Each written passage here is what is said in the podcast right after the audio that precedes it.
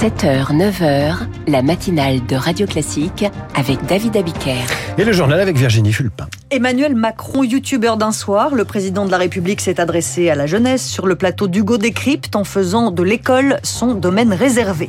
Les distributeurs et les industriels au secours des Restos du Cœur d'Intermarché à Bernard Arnault, ils débloquent des fonds pour que l'association survive. Et puis on a toutes les raisons de détester les moustiques tigres et les frelons asiatiques. Ils ravagent la biodiversité et ils mettent à mal l'économie. Et après ce journal, l'éditorial de Guillaume Tabar qui revient sur l'uniforme expérimenté à l'école. Et à 8h15, William Lafleur rend lui son tablier. Prof d'anglais démissionnaire, plus connu sur les réseaux sociaux sous le pseudo de Monsieur Prof, où il est suivi par plusieurs centaines de milliers d'abonnés. William Lafleur publie l'ex plus beau métier du monde, un réquisitoire sans concession sur l'éducation nationale. Emmanuel Macron s'adresse à la jeunesse en cette rentrée. Le média et le message, c'est ce qu'écrivait le philosophe Marshall McLuhan.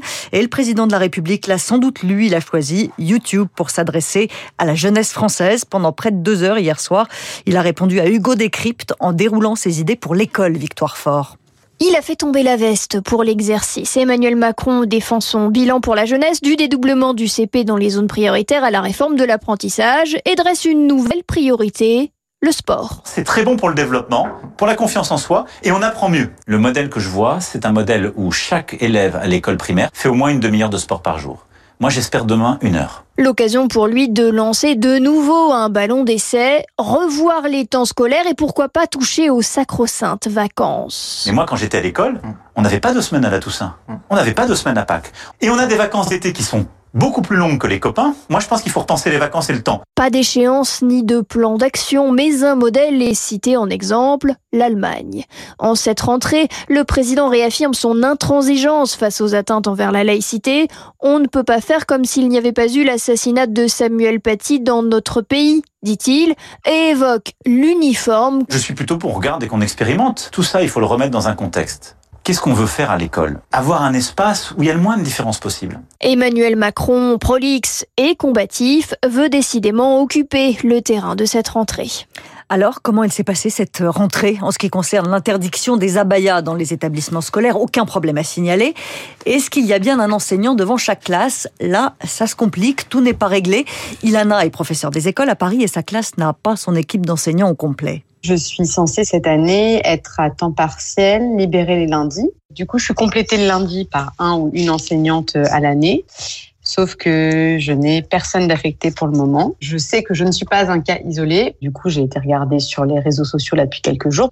Et en fait, je vois qu'il y a plein d'enseignants comme moi qui n'ont pas leur complément de nommé. Mais ce qui est le plus surprenant, c'est qu'il y a plusieurs professeurs remplaçants qui eux-mêmes n'ont pas été affectés. En effet, on n'a pas l'impression que ce soit un problème de personnel euh, non disponible, mais plutôt un problème d'organisation et de gestion des ressources humaines. Ça me met toujours dans une sorte de stress, surtout que je ne sais toujours pas euh, qui va être nommé ni quand. Ilana, professeur des écoles à Paris.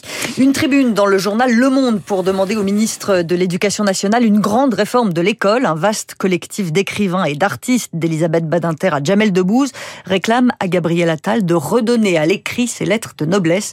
Ils estiment nécessaire de réduire le nombre d'élèves par classe. Les distributeurs et les industriels répondent à l'appel des Restos du Cœur. Il y a des cris d'alerte qu'on ne laisse pas sans réponse. Quand le président des Restos du Cœur prévient que l'association pourrait mettre la clé sous la porte d'ici trois ans, la France s'émeut. Les distributeurs vont augmenter le nombre de collectes. Thierry Cotillard, le président d'Intermarché, va fournir pour un million d'euros de produits de ses marques distributeurs. On a la chance d'avoir une usine, par exemple, qui fait des couches culottes. Ça fait partie des produits prioritaires. On a une laiterie, ils veulent du lait avec euh, des dates qui sont longues.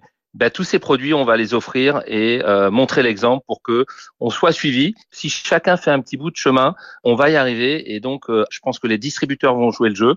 Carrefour l'a fait, on est en train de le faire, les autres devraient suivre. Et donc nos industriels, nos fournisseurs, jouez le jeu. Vous avez des produits à date courte, vous avez des invendus. La cause est trop belle pour que euh, on fasse pas un effort. Et ce qu'on fait nous, euh, donc à notre petite échelle, si c'est déployé sur l'ensemble des enseignes et surtout aussi les grandes marques de fabricants de produits, ben, je pense que ce sera un début de la solution. Bernard Arnault va verser une aide de 10 millions d'euros au Resto du Cœur. Le Crédit Mutuel, de son côté, donne 12 millions et demi d'euros à la Croix-Rouge et aux banques alimentaires. Le procès d'un as de l'évasion, Redouane Faïd, devant les assises de Paris. Le braqueur s'était échappé de la prison de Réau en hélicoptère en 2018. Il avait été repris après trois mois de cavale et aujourd'hui, il comparait aux côtés de 11 accusés. Journée de mobilisation ce mardi au centre hospitalier psychiatrique de Cadillac en Gironde. Une réunion publique au cœur d'une grève qui a commencé la semaine dernière.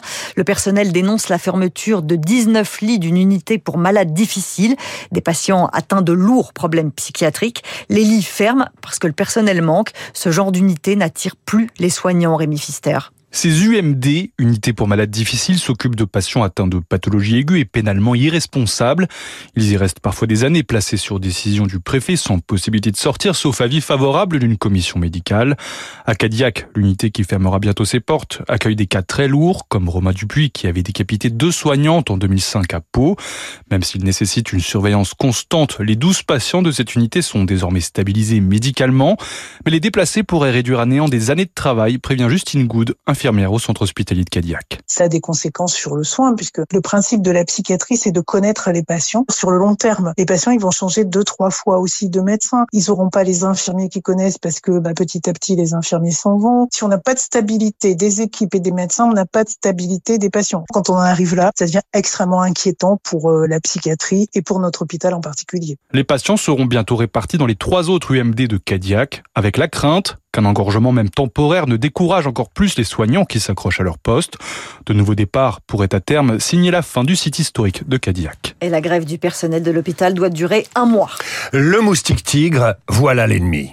Ennemi de la biodiversité et danger pour notre économie.